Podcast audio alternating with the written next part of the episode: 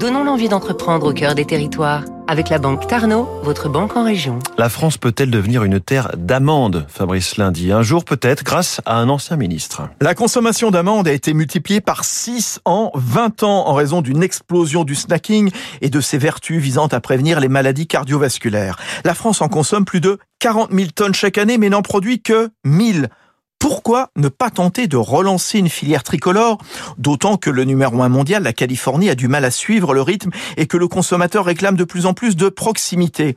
C'est le projet de la Compagnie des Amandes à Aix-en-Provence. Et c'est l'ancien ministre Arnaud Montebourg, déjà investi dans le miel et les glaces Made in France, qui en est à l'origine.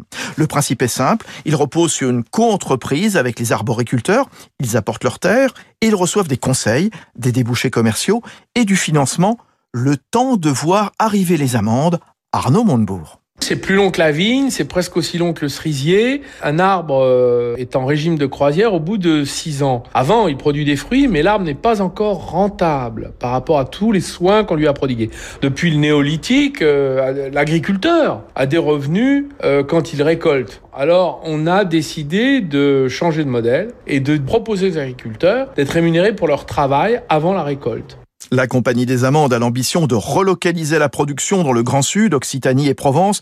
300 hectares auront été plantés à la fin de l'année, soit plus de 100 000 amandiers qui consomment deux fois moins d'eau qu'un pommier. Et l'an prochain, la mise en route d'une casserie à Signes dans le Var.